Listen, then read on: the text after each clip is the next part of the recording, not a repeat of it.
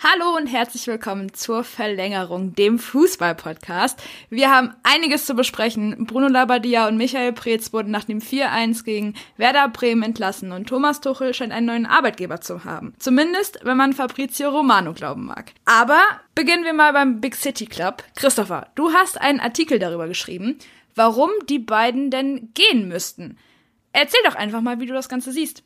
Ja, also zunächst einmal finde ich es ja herrlich, dass wir heute mal in getrennten Rollen oder umgedrehten Rollen den Einstieg finden. Ich glaube, ist auch mal wieder was Neues, was wir hier bei uns äh, dazu bringen in den Podcast. Immer ein bisschen Innovation, das hält die Laune am Leben, das macht Spaß, das ist richtig gut.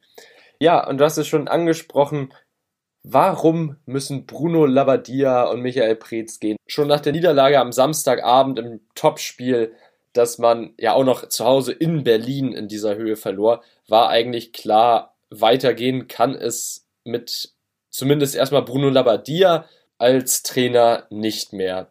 Denn man hatte nicht das Gefühl, dass die Mannschaft wirklich einen Plan hat, was sie tun soll. Klar, da war irgendwie der Wille da, so ab der ja, 65., 70. Minute, dass man hier noch irgendwie was versucht und nach der Halbzeit. Aber trotzdem war das alles kopflos nach vorne gespielt. Man hatte keinen Plan. Also die Spieler haben einfach nicht das umgesetzt, was sie können. Gwen Dusi, von dem erwarte ich viel mehr. Matthäus Kunja verschießt einen Elfmeter kurz vor der Halbzeit auf lächerlichste Art und Weise.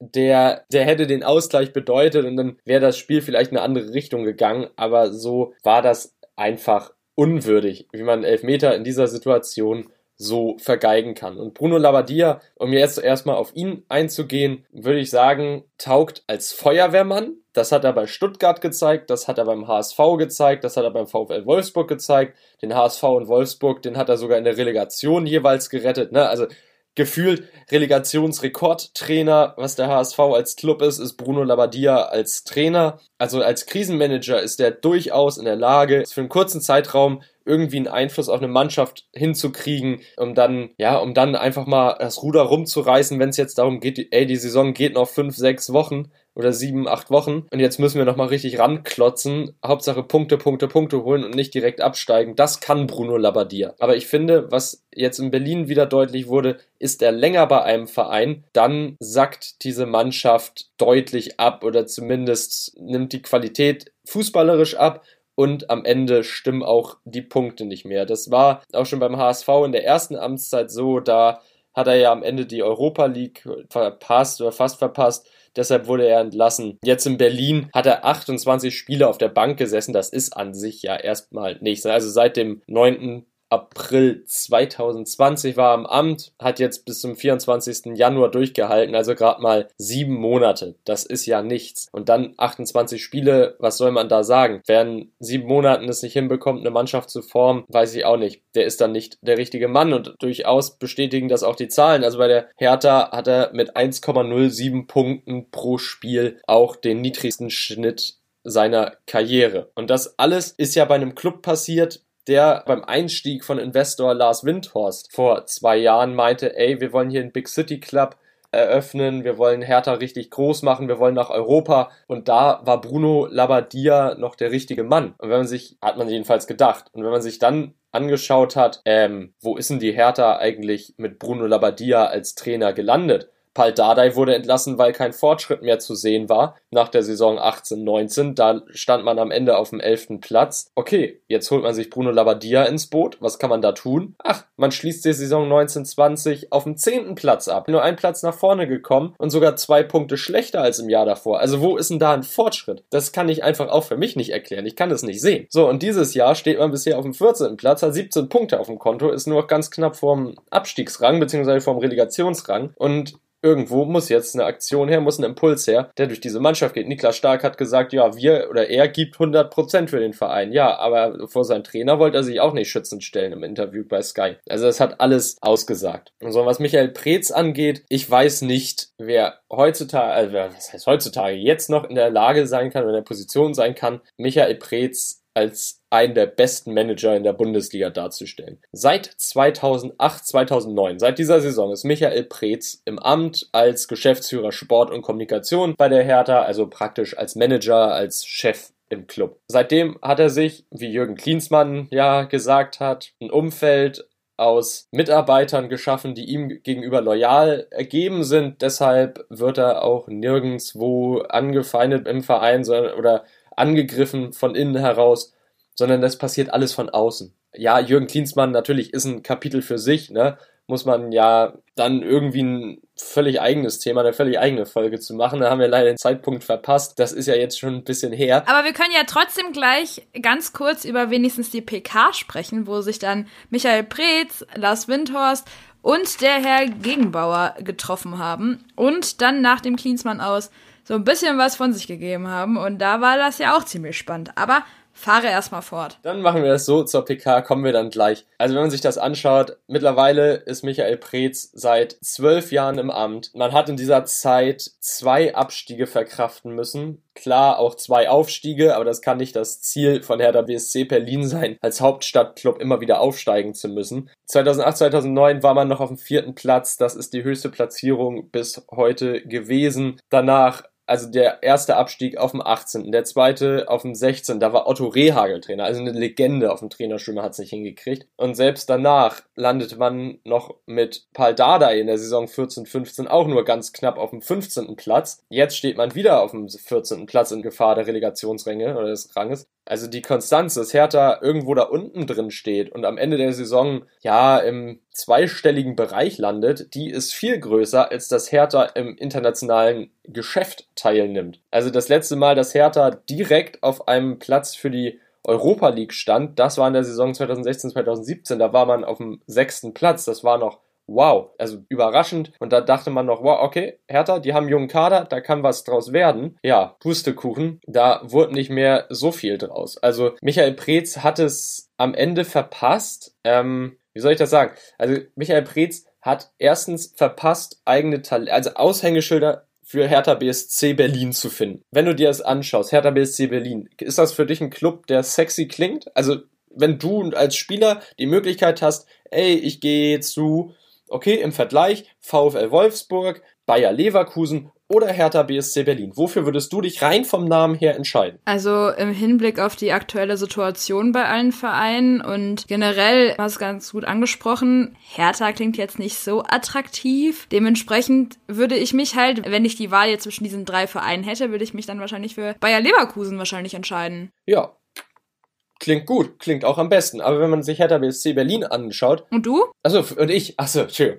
Ähm, und ich, ja, ich würde auch sagen, tatsächlich Bayer Leverkusen. Vom Namen her für mich immer noch der beste unter diesen drei Vereinen. Also Hertha BSC Berlin, man sucht vergebens nach Aushängeschildern, finde ich. Also Rune Jahrstein, okay, der war in den letzten Jahren halt die konstanteste Personalie im Kader, ist jetzt auch vertrieben worden auf die Ersatzbank von Alexander Schwolo. Klar, irgendwann muss da der Generationswechsel kommen, aber trotzdem. So als Eigengewächs, wer ist da? Also Arne Friedrich ist für mich irgendwie immer noch das größte Aushängeschild von Hertha BSC Berlin bis heute und das, obwohl er jetzt gar nicht mehr als Spieler tätig ist. Und dann hat man es verpasst, einen Spieler wie ein André Duda oder ein Valentino Lazaro dann zu den neuen Gesichtern bei Hertha zu machen. Stattdessen schiebt man die nach Köln ab oder verleiht die nach Mailand zu Inter und jetzt spielt Lazaro bei Gladbach plötzlich Champions League. Also Erstens hat man es nicht geschafft, diese Aushängeschilder zu schaffen. Dann war man grausam unter Michael Preetz, was die Transferausgaben angeht. Also unter seiner Führung,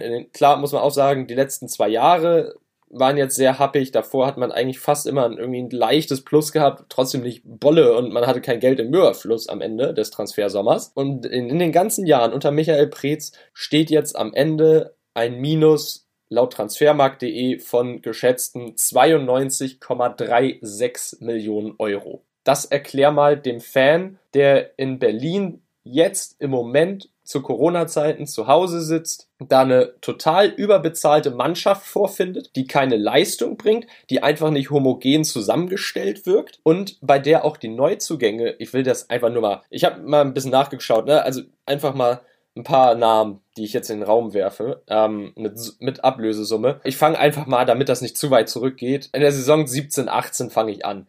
Davy Selke von RB Leipzig für 8 Millionen Euro. Ich persönlich halte Davy Selke ja für einen der überschätztesten Bundesligaspieler überhaupt. Also ich, ich, nee, Entschuldigung, ich habe noch nie ein Spiel von dem gesehen, wo er mich wirklich überzeugt hat. Der hat vielleicht einmal das Glückstor gemacht und das war's. Wobei jetzt am, am Wochenende, da war ich ja schon ziemlich überrascht, wie er dann seinen Elfmeter gemacht hat und der Jubler am Ende.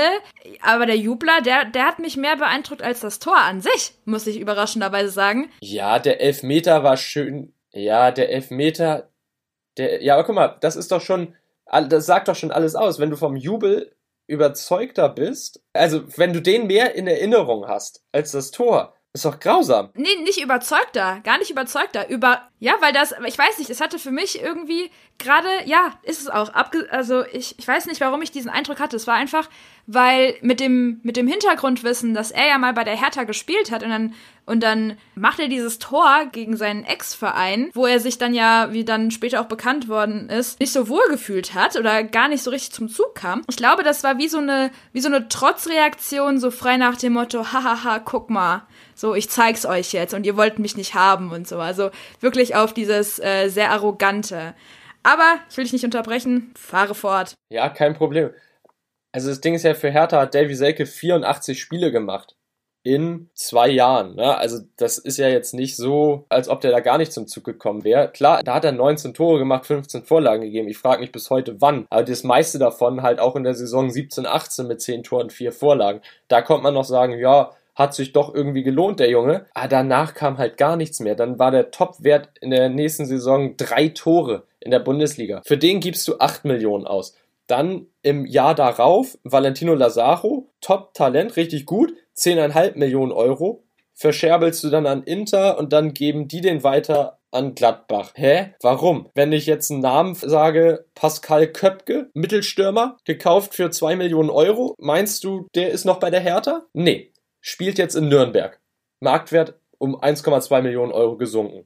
Toll. Dann in der Saison 1920 holst du, also das ist sowieso klar, Matthäus Kunja, muss man sagen, okay, ist der beste Transfer in den letzten vier Jahren. Aber trotzdem, was da sonst in der Saison 1920 kam, ein Santiago Ascasibar, wo ist der? Sitzt irgendwie auf der Bank, oder? 10 Millionen Euro gekostet. Ein Dodi Luke Bacchio, 20 Millionen Euro gekostet, spielt eine richtig schlechte Saison, steht gegen Bremen nicht mal in der Startelf, weil Labadia ihm eine klare Ansage gemacht hat. So, dann holst du für 24 Millionen Christoph Piantek vom AC Mailand. Was hat der bisher gebracht? Irgendwie gefühlt auch nichts. Muss sich hinten anstellen an John Cordoba. Du holst einen Spieler vom AC Mailand und der wird in der nachfolgenden Saison durch John Cordoba vom ersten FC Köln ersetzt hä, irgendwas kann da doch im Scouting nicht richtig gewesen sein. So, Rekordeinkauf, Lukas Toussaint, 25 Millionen Euro hat er gekostet. Wirklich überzeugen konnte der mich jedenfalls bisher auch nicht. Und dann dieses Jahr, ich weiß nicht. Matteo Guendouzi, ja, er hat seine genialen Momente, hat bisher jetzt drei Tore per Schlenzer erzielt, aber irgendwo muss man auch sagen, hör auf mit der schönen Spielerei und knall den Ball einfach unter die Latte. Also einfach so diese, diese Spieler,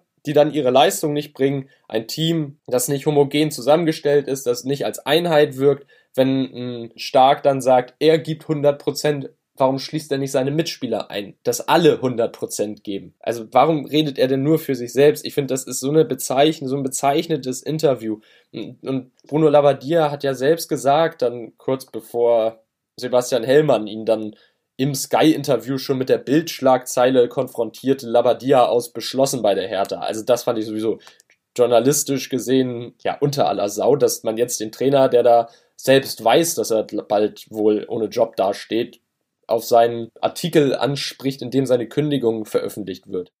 Ja, ich denke, da kann man sagen, dass er da vielleicht einfach, also dass der Sky-Interviewer, Journalist, Reporter, wie auch immer, dass er dann einfach damit das Ziel hatte, irgendwie eine Reaktion zu erkitzeln, weißt du, so vielleicht entweder irgendwie ein Skandal, also so ein, so ein, so eine ganz heftige Reaktion von wegen, was wollen sie jetzt von mir? Und ja, ich weiß, oder oh nee, ist mir neu.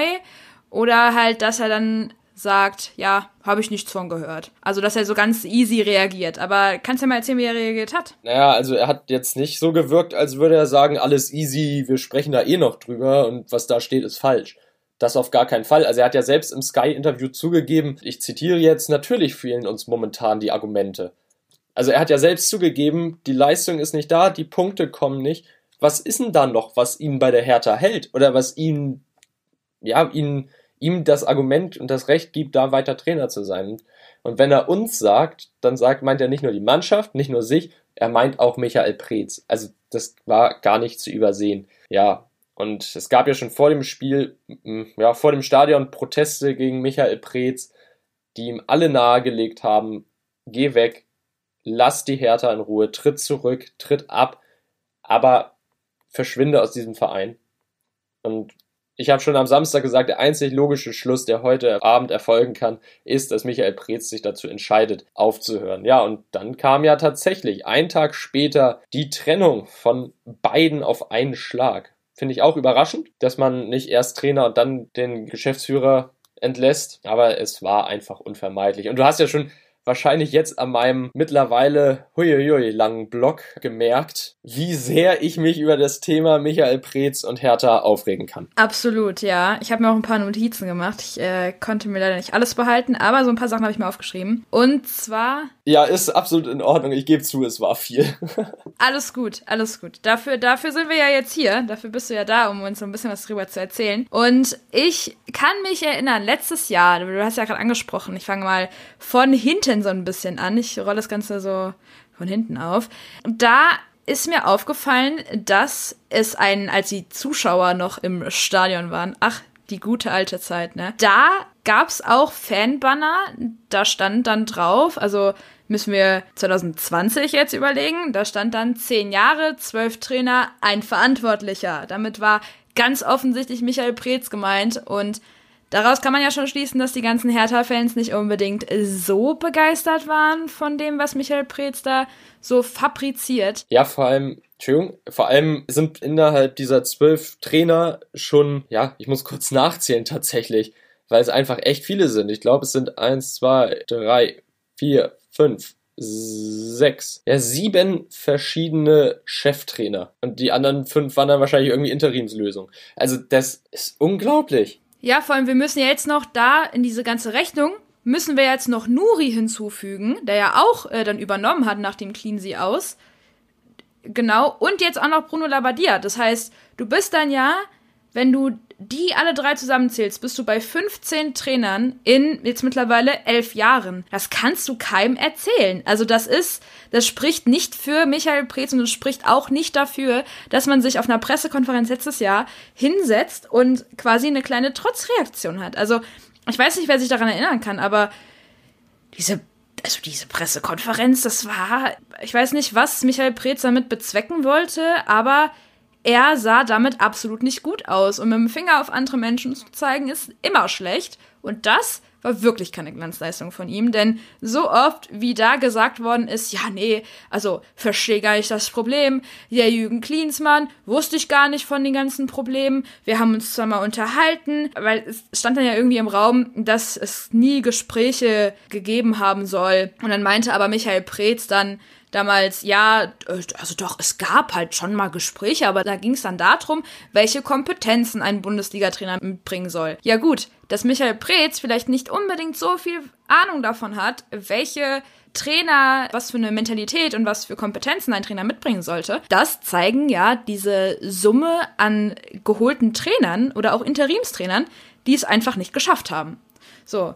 Und was ich auch super spannend fand, das habe ich gerade gelesen, Carsten Schmidt, ja, der ist seit 55 Tagen in der Rolle als Vorsitzender der Geschäftsführung und da hat sich dann wohl das Präsidium an ihn gewandt und wollte dann seine Wahrnehmung aus diesen 55 Tagen wissen. So, die hat er dann gegeben und dann sei wohl daraufhin die Entscheidung des Präsidiums gefallen. Und er sagt, Zitat, die möglicherweise auch durch meine Wahrnehmung gestützt oder eben nicht gestützt wurde, nämlich, dass man die Zukunft des Clubs in andere Hände legen möchte. Ich bin nicht der richtige Adressat für die Frage, was da den Ausschlag gegeben hat. Genau, er hat nur seine Meinung einfließen lassen und dann hat man sich darüber unterhalten und das Ganze dann wohl seitens Präsidium einfach beschlossen. Finde ich persönlich, also wenn ich da jetzt kurz über mich sprechen darf, ich finde das gut. Das ist eine richtige Entscheidung. Das ist die einzig logische Konsequenz, denn so kannst du nicht weitermachen. Und gerade wenn der Investor, das ist ja eh immer so ein bisschen mein Problem, wenn man über die Hertha spricht, da denke ich gar nicht primär an den Trainer oder an jetzt die ganze Zeit Michael Preetz oder an irgendwelche besonderen Spieler. Dann denke ich leider Gottes, ich weiß nicht, wie es dir geht, kannst du ja gleich mal erzählen, bevor ich dann mit Labadia weitermache. Aber da denke ich immer an Lars Windhorst. Also ich finde es komisch, dass Lars Windhorst die Ziele des Vereins vorgeben darf. Also dann zu sagen, ja, wir wollen ein Big City Club werden. Und dann auch damals hieß es ja, als man Jürgen Klinsmann geholt hat, hat Lars Windhorst ja gesagt, dass er der große Fan von ihm ist und mit ihm schaffen wir Europa etc. So, dann kam Nuri und dann hieß es, ja, bekommt vollste Unterstützung und ich bin mir sicher, wir schaffen das. Ja, und dann kam Labadia und auf einmal hat man auch ihm vertraut, dass man mit ihm auf jeden Fall Europa schaffen wird und alle Ziele erreicht werden. Ich weiß nicht, zu wie vielen Trainern man das noch sagen möchte, ohne irgendwann mal diese Glaubwürdigkeit zu verlieren. Also mittlerweile, weiß ich nicht, glaube ich dem Mann kein Wort mehr. Ich würde ihm gerne glauben, dass man oben mitspielen möchte, aber die Tabelle verrät ja auch was anderes. 14. Platz ist jetzt nicht unbedingt, wo man sagt, ach ja, die haben irgendwie extrem was mit dem Abstieg zu tun. Aber im Endeffekt es könnte passieren, es ist nicht gut und es geht super schnell. Die Dynamik in der Bundesliga ist eine ganz eigene, ja. Und Big City Club sehe ich jetzt absolut nicht. Europa, Champions League, nee. Nee, also Investoren im Fußball sind ja sowieso immer so eine Sache, ne? Hier in Deutschland hat das Ganze ja durch die 50 plus 1 Regel sowieso nochmal mehr Diskussionsstoff als jetzt in England. Ja, beziehungsweise was ich bei RB ganz kurz schwierig finde, ist halt, dass da zum Beispiel dann der Marketingchef von Red Bull auch Geschäftsführer oder irgendeine Rolle innerhalb von RB Leipzig einnehmen darf. Das finde ich halt ein bisschen schwierig, weil damit bist du ja nicht mehr unabhängig, damit bist du ja immer noch Teil des Unternehmens. Weißt du, ich meine? Das ist so ein bisschen, dass es mich so ein bisschen stört, aber ansonsten gebe ich dir da vollkommen recht. Bei der Hertha ist es ja so, dass ziemlich, ich weiß nicht mehr ganz genau, wie hoch der Prozentanteil ist, ist auf jeden Fall mehr als 50 Prozent. Und da hat man das wohl so geregelt, dass, wenn es dann irgendwie zu einer Abstimmung kommt, dann die Firma, das Unternehmen von Lars Windhorst so viele Stimmanteile, wie die Hertha braucht, denen gibt. Aber wir wissen ja alle, dass es wahrscheinlich nur so eine so eine so eine Formsache ist und einfach so gesagt wird quasi, aber in der Realität sieht das ja eh immer noch mal ein bisschen anders aus. Also da kann ich mir nicht vorstellen, wenn Lars Windhorst da einen Vorschlag macht und die Hertha und alle sind da voll dagegen, dass er dann auch noch diese Stimmanteile, die die Hertha bräuchte, um irgendwas nicht durchzubringen oder durchzubringen, dann denen geben würde. Weißt du, wie ich meine? Das ist nur mein Gedanke dahinter. Ja, wobei ich bei Leipzig halt sagen muss, das ist für mich das Paradebeispiel, wie es denn funktioniert mit einem Investor. Mathe-Schitz, der hält sich ja weitestgehend wirklich komplett aus dem Fußballgeschäft heraus. Der steht mit seinem Geld dahinter, ja, okay, ist dann auch für mich halt persönlich. Natürlich wirkt der Verein dann dadurch künstlich aufgeblasen, aber ich finde halt, dann ist das auch vollkommen in Ordnung. Dann steht er da mit seinem Geld hinter, investiert da rein. Natürlich will der auch irgendwo einen Plus erwirtschaften und so, aber er gibt halt nur das Geld. Und die Expertise, die überlässt er dann den Leuten, die auch was davon verstehen. Ja, natürlich, aber ich finde halt auch, ne, wenn Lars Windhorst sagt, hier Big City Club, wir wollen Hertha nach Europa führen, wir wollen Hertha in, um die Meisterschaft mitspielen lassen, finde ich immer ein ganz schwieriges Thema, wenn der Investor das Ziel vorgibt. Also beim HSV war es Klaus Michael Kühne, der gesagt hat, der HSV muss nach Europa. Ja, jetzt sehen wir ja, wo der HSV spielt, mit nachdem er da sein Geld und seine Finger im Spiel hatte, nämlich in der zweiten Liga bei 1860 München meinte Valerim Ismail äh, ja auch, hier 1860 gehört in die erste Bundesliga. Ja, wo kreucht und fleucht 1860 denn gerade rum? Dritte Liga seit x Jahren. So, beim KfC Oerding ist jetzt auch der Investor ausgestiegen, hinterlässt einen riesigen Scherbenhaufen. Wo ist Oerding? Dritte Liga, da wird davon ausgegangen, dass die jetzt bald Insolvenz anmelden. Bei Türkgücü München droht der Investor damit auszusteigen, obwohl ja auch da vorher das Ziel wurde, Aufstieg Aufstieg um Aufstieg, ne? Also der Aufstieg, der kam ja auch recht schnell bei Türkgücü. Ich glaube, bis zu, ja, bis zu dieser Saison hat man ja auch jedes Jahr eine Liga höher gespielt plötzlich. Und die Fans, die wünschen sich das ja alle, ey komm, lass doch erstmal ein Jahr irgendwie da bleiben, wo wir gerade sind. Aber nee, da hieß es ja immer steil nach oben, steil nach oben, steil nach oben. So, und Mathe-Schitz, der sagt halt, okay, hier ist mein Geld, macht was draus. Ja, ja, auch wenn sein Marketingchef da drin sitzt, aber trotzdem redet er dem nicht rein. Also der lässt halt den Prozess laufen. Und das ist halt bei der Hertha absolut nicht passiert und das wird auch erstmal nicht passieren. Und es kam ja auch sofort die große Frage ne, nach der Saison auf dem zehnten Platz. Oh, was macht Windhorst jetzt? Zieht er sich zurück? Was macht Hertha dann mit den ganzen Schulden, die man jetzt aufgenommen hat? Ja, Windhorst bleibt und wird auch erstmal bleiben, denke ich. Aber trotzdem ist das halt auch, also erstmal als Traditionsverein Hertha ist es ja noch, finde ich. Es ist gerade so auf der Schwelle zwischen Traditionsverein und irgendwie so ein Investorenkonstrukt. Ja, also grundsätzlich sind die ja so lange dabei, dass man sie ja schon Traditionsverein nennen könnte. Aber die Art und Weise, wie sie wirtschaften und wie sie finanziell einfach gerade drauf sind, das zeigt halt einfach eher so das, ich will nicht sagen Konstrukt RB, aber irgendwie ja schon, oder? Ja, aber der Unterschied ist halt, jetzt plötzlich wird halt auch gefühlt ohne Plan Geld ausgegeben. Also ich weiß nicht, ob ein John Cordoba wirklich seine 15 Millionen Ablöse wert ist, die Köln für ihn kassiert hat. Ist ein ordentlicher Fußballer, ist ein Stürmer, bei dem man, ein Spieler, bei dem man merkt, okay, wenn der nicht spielt, dann fehlt der Hertha vorne drin. Ist auch irgendwie ein schlechtes Zeichen, wenn dann Christoph Piontek den nicht ersetzen kann. Er hat in Köln in 29 Bundesligaspielen 13 Tore gemacht, aber trotzdem weiß ich nicht, ob das ein Stürmer ist, der dich nach Europa schießt. Also da werden dann gefühlt Summen ausgegeben. Klar, der Markt ist aufgeblasen und alles, aber es wird halt irgendwie gefühlt einfach darauf gesetzt, ja, wir haben das meiste Geld, um uns mittelmäßige bis leicht überdurchschnittliche Spieler zu holen. Also nutzen wir das doch und knallen denen das Bankkonto voll, damit die sich für uns entscheiden. Ja, und dann, ich weiß nicht, wenn ich kurz an den Facebook-Skandal, den die Hertha im ersten Halbjahr des letzten Jahres hatte, erinnern darf. Also da hast du ja das Gefühl gehabt, okay, irgendwer gibt irgendwas vor, aber keiner zieht mit und es ist, wird nicht miteinander gesprochen, also Kommunikation. Also die Ziele, die man hat, alles schön und gut. Und auch wenn der Investor da ist und das Geld reinpumpt, alles in Ordnung. Aber wenn der Investor, wie gesagt, schon die Ziele vorgibt und wenn die Spieler und die Offiziellen und so gefühlt aber das Gegenteil davon machen und dann halt auch so sich öffentlich total blöd darstellen, ja, dann habe ich halt schon so die ein oder andere Frage. Ne? Es ist halt dann irgendwie äh, nicht so Gut, aber Christopher, ich weiß nicht, wie du das siehst. Wollen wir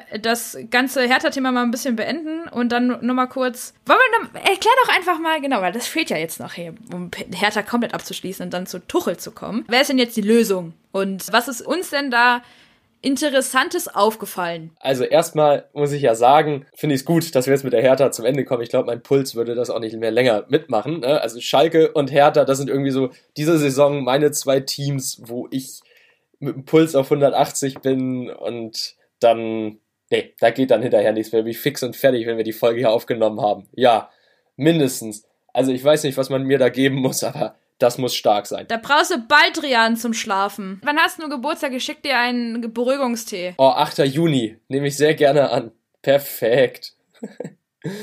Okay, also neuer Trainer in Berlin ist jetzt heute veröffentlicht worden. Paul Dardai, er kommt zurück. Was heißt, er kommt zurück? Er war ja die ganze Zeit schon noch da. Er war ja jetzt als U16-Coach bei der Hertha tätig, ist Rekordspieler in Berlin und übernimmt jetzt zum zweiten Mal die Profis. Es war schon am Sonntag irgendwie klar, okay, er ist Favorit auf den Trainerposten, aber passt Paul Dardai jetzt zum Anspruch Big City Club? Sein Vertrag ist erstmal nur bis 2022 ausgelegt. Genau, da ist uns ja aufgefallen, dass er als quasi Interimslösung aber ganz schön lange verpflichtet wurde oder für die erste Mannschaft berufen wurde. Direkten Bekenntnis zu Paul Dardai. Finde ich spannend. Also, wenn gesagt wird, Interimslösung, ist es ja meistens so, wird erstmal für einen Vertrag gesorgt, der bis Saisonende gilt und dann guckt man weiter, wie entwickelt sich die Mannschaft, äh, was erwarten wir, was gibt der Trainer uns für Möglichkeiten und wer ist auf dem Markt. Und dass man jetzt Pal Dardai als Interimslösung eineinhalb Jahre trainieren lässt, wenn man davon ausgeht, dass er seinen Vertrag erfüllt, warum also stelle ich mir natürlich die Frage, warum kriegt Hertha keinen anderen? Will sich niemand anderes Hertha antun? Oder ist Paul Dardai einfach aus Liebe zum Verein jetzt zurückgekehrt und hat so viel Bock darauf, den Feuerwehrmann zu spielen, dass er da gesagt hat, ja klar, mache ich euch. Mache ich euch alles hier. Ich unterschreibe den Wisch und dann ist gut, dann schaffen wir das. Woran liegt es, dass Hertha ihm jetzt einen Vertrag für anderthalb Jahre gibt? Boah, das ist schwierig. Das ist eine gute Frage eigentlich. Ich habe eigentlich auch keine richtige Lösung dafür. Also was ich mir jetzt vorstellen könnte, wäre, dass man, wie du schon ganz richtig gesagt hast, entweder möchte keiner dieses Projekt sich annehmen oder man hat so schnell einfach niemanden gefunden. Oder man möchte es nicht noch peinlicher machen, als es ohnehin schon ist. Ja, deswegen, ich weiß nicht, also wer ist denn auf dem Markt? Ein äh, Ralf Rangnick wird es auf gar keinen Fall machen. Ich also der Name geisterte ja rum, aber ich glaube auch nicht, dass Ralf Rangnick sich härter antun würde. Nee, also ich glaube, der fühlt sich ja für höheres berufen. Dementsprechend sehe ich das nicht. Ja, ein Tuchel werden wir ja gleich besprechen, was mit ihm aktuell ist. Wer ist denn dann noch? Manuel Baum? Willst du David Wagner dahin stellen oder möchtest du Lucien Favre darüber schicken? Sehe ich nicht. Ja, ich glaube, nochmal tut er sich das nicht an.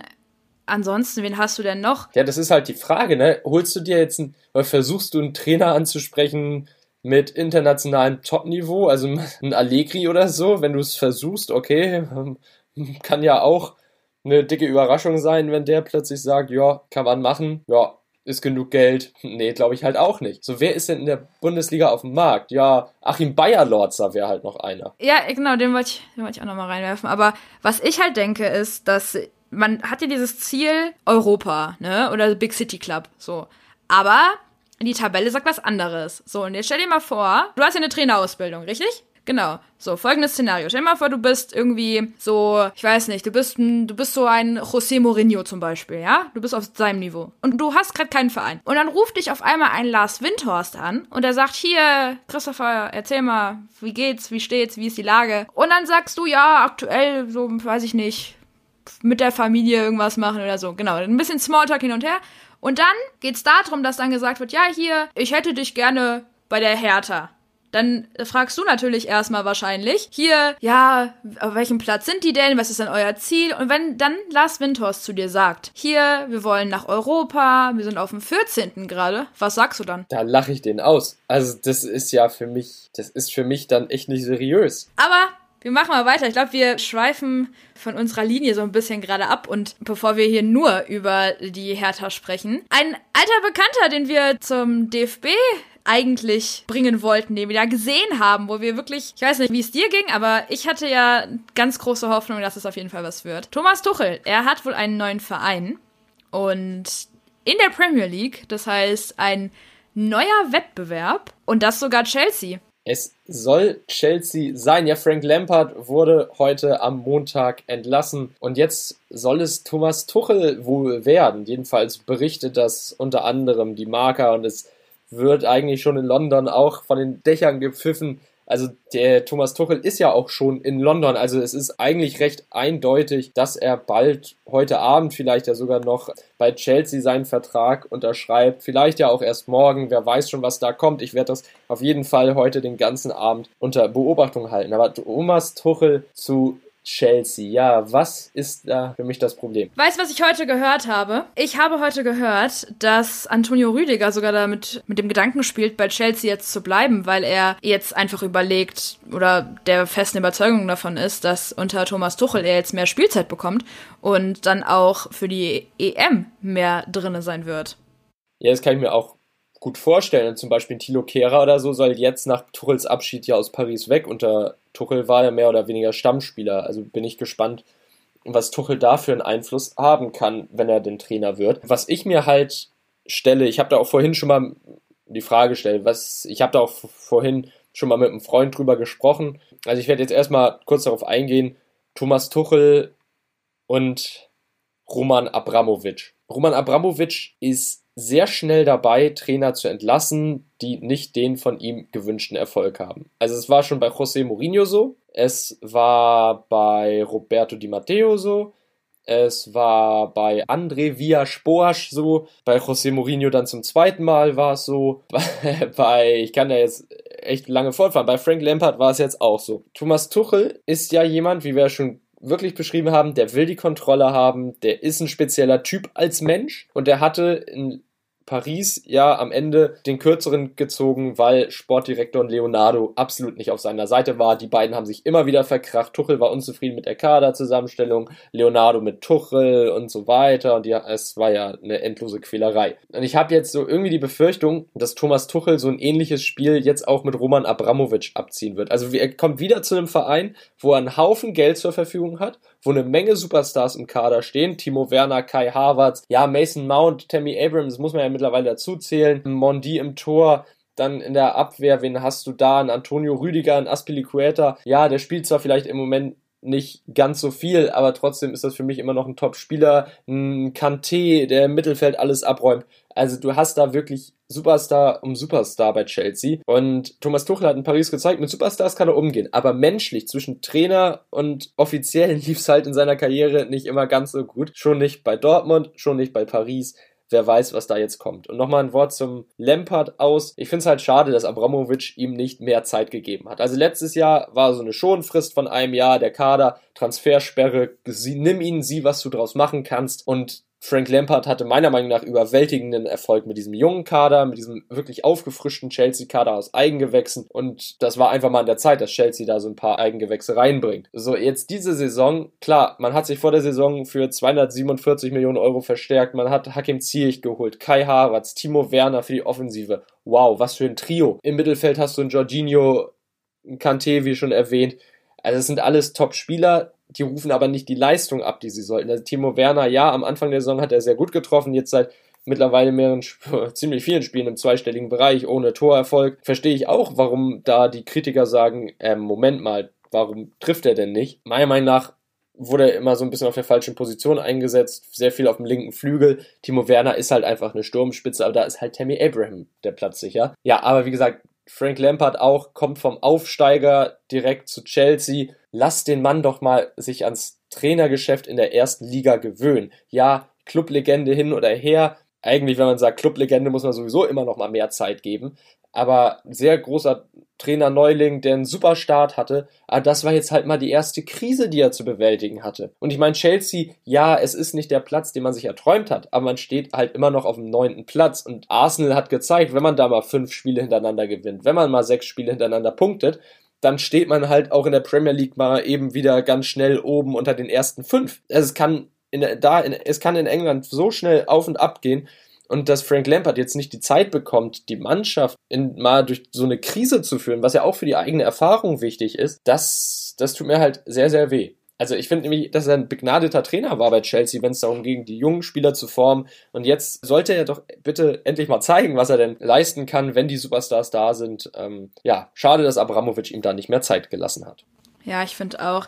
Ich habe mich aber auch noch mal so ein bisschen, habe ich dir ja vorhin schon erzählt, bisschen bei Chelsea-Fans umgehört, beziehungsweise einfach mal mitgehört, was da so, was da so ein paar wirkliche Chelsea-Fans, die auch aus England kommen, zu sagen hatten. Und da hat man sich die Frage gestellt, warum denn Thomas Tuchel in Paris gekündigt wurde. Es war ganz genau die Frage, es muss doch einen Grund gegeben haben, dass Tuchel in Paris nicht mehr weitermachen durfte.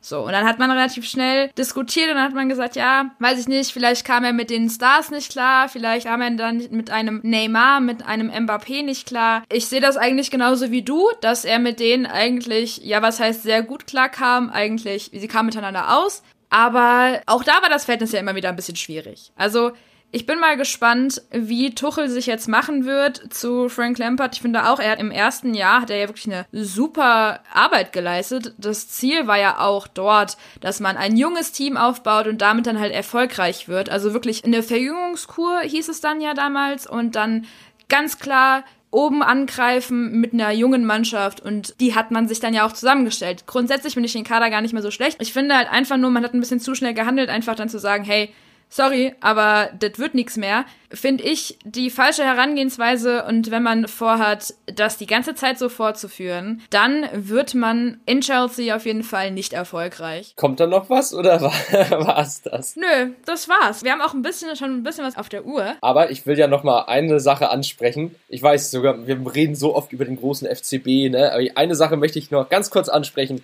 An diesem Wochenende hat Karl-Heinz Rummenigge endlich mal seine Maske perfekt sitzend getragen. Das war aber nicht schwer, weil das Ding aussah wie eine Tauchermaske, die er sich um den Mund geschnallt hat. Das habe ich mir erklären lassen. Das war wohl für Blinde, damit nee, nee, nee, nicht für Blinde, sondern für für für Taube, also Taubstumme quasi, dass sie halt irgendwie so sehen, wie sich der Mund bewegt und dann halt irgendwie Lippen lesen können und so. Also es hatte halt irgendwie nicht Ah, okay, dann ergibt das sogar Sinn. Ja, ja, genau. Ich dachte auch erstmal so, oh Gott, was hat der der Mann ist verrückt geworden. Das ist vor nee. Ja, ich war ein bisschen verwirrt in dem Moment. Ich glaube, das war aber auch mitunter so ein kleines Ding, weil ja immer gesagt wurde, ja, äh, der trägt die nicht richtig, der trägt die nicht richtig. Und dann hat er gemeint, ja gut, dann trage ich sie richtig, dann können die Leute wenigstens sehen, was ich sage und wie ich die Lippen bewege. Kommt die Alterssenilität doch schon. Nein, Scherz. Also, das war ja ein Klumpen, den er da vor dem Mund getragen hat. Halleluja. Kim, ich finde, du hast die Anmoderation für diese Folge so toll gemacht und auch irgendwie die gesamte Moderation schön übernommen. Hab nichts dagegen, wenn du jetzt auch die Abmoderation einleitest und machst. Sehr gerne. Sehr gerne. Ja, wie gesagt, wir haben jetzt schon ein bisschen was auf der Uhr und deswegen wollen wir unseren Zuhörern ja nochmal erzählen, wo wir überall so zu hören sind. Christopher, möchtest du den Teil vielleicht übernehmen? Natürlich. Also zu hören sind wir bei Spotify, bei Deezer, bei iTunes, bei Audible, bei Podigy, bei Google Podcasts und, und, und. Also eigentlich überall, wo es Podcasts zu hören gibt. Und das Schöne ist dann natürlich, ihr könnt jederzeit euren Freunden von uns erzählen. Und da werfe ich, beziehungsweise ich passe den Ball einfach mal zurück. Wenn eure Freunde nicht wissen, wo sie uns finden können, wenn es darum geht, haben die auch einen Social Media Auftritt oder kann man die irgendwie per Mail erreichen? Ja, das könnt ihr auch und zwar wie Kim. Auf Instagram auf unserer Instagram-Seite, da heißen wir Verlängerung unterstrich Fußball unterstrich Podcast. Und da probieren wir euch eigentlich immer, wenn wir irgendwelche Neuigkeiten haben, auf dem Laufenden zu halten. Und wir haben auch immer Bock mit euch zu interagieren. Also